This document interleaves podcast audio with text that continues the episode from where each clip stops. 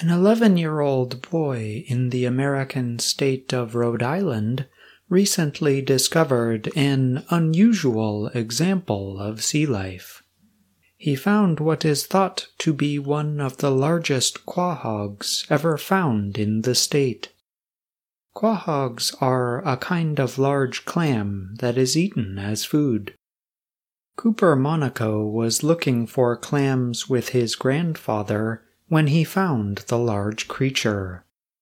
Monaco gave it to the University of Rhode Island's Marine Science Research Facility in Narragansett the university said in a recent statement.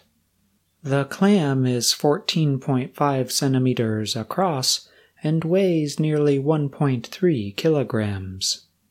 The Department of Environmental Management for the state does not keep quahog records.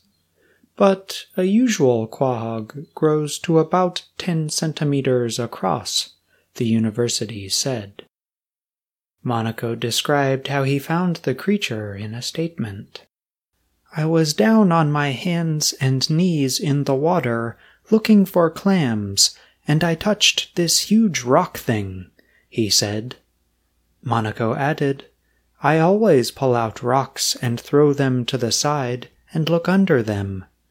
And then I felt the edge of it, and I thought, Holy moly, this is a clam. Holy moly is an expression that shows surprise. Monaco knew the quahog was unusually large, so he told his mother not to cook it. Ed Baker, the manager of the URI Marine Science Research Facility, plans to put the quahog on display.